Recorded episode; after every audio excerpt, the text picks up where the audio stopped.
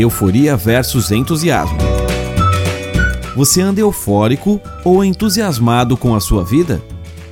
Será que você sabe a diferença? Os significados são bem parecidos, mas as sensações são bem diferentes.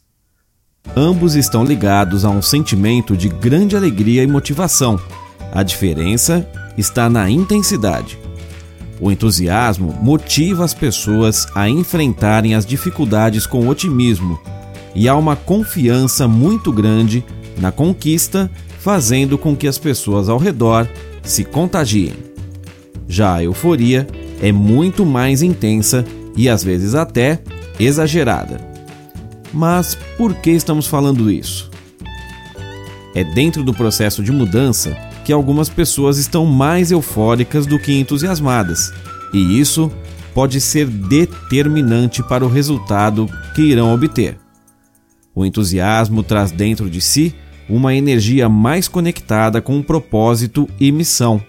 A própria palavra tem sua raiz o significado em mais Theos, literalmente em Deus. Já a euforia muitas vezes é passageira e tende a ter um pico de vontade e desejo, mas depois se apaga. Na edição da semana passada, pedimos para você fazer uma lista de suas vontades, sonhos e desejos.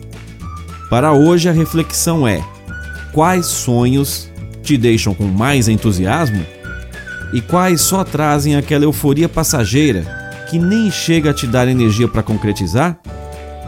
Bora lá colocar energia no que traz entusiasmo na vida e conseguir separar o que só é euforia no nosso dia a dia. Leia mais sobre gestão de mudança de vida no blog alessandrioshida.com.br.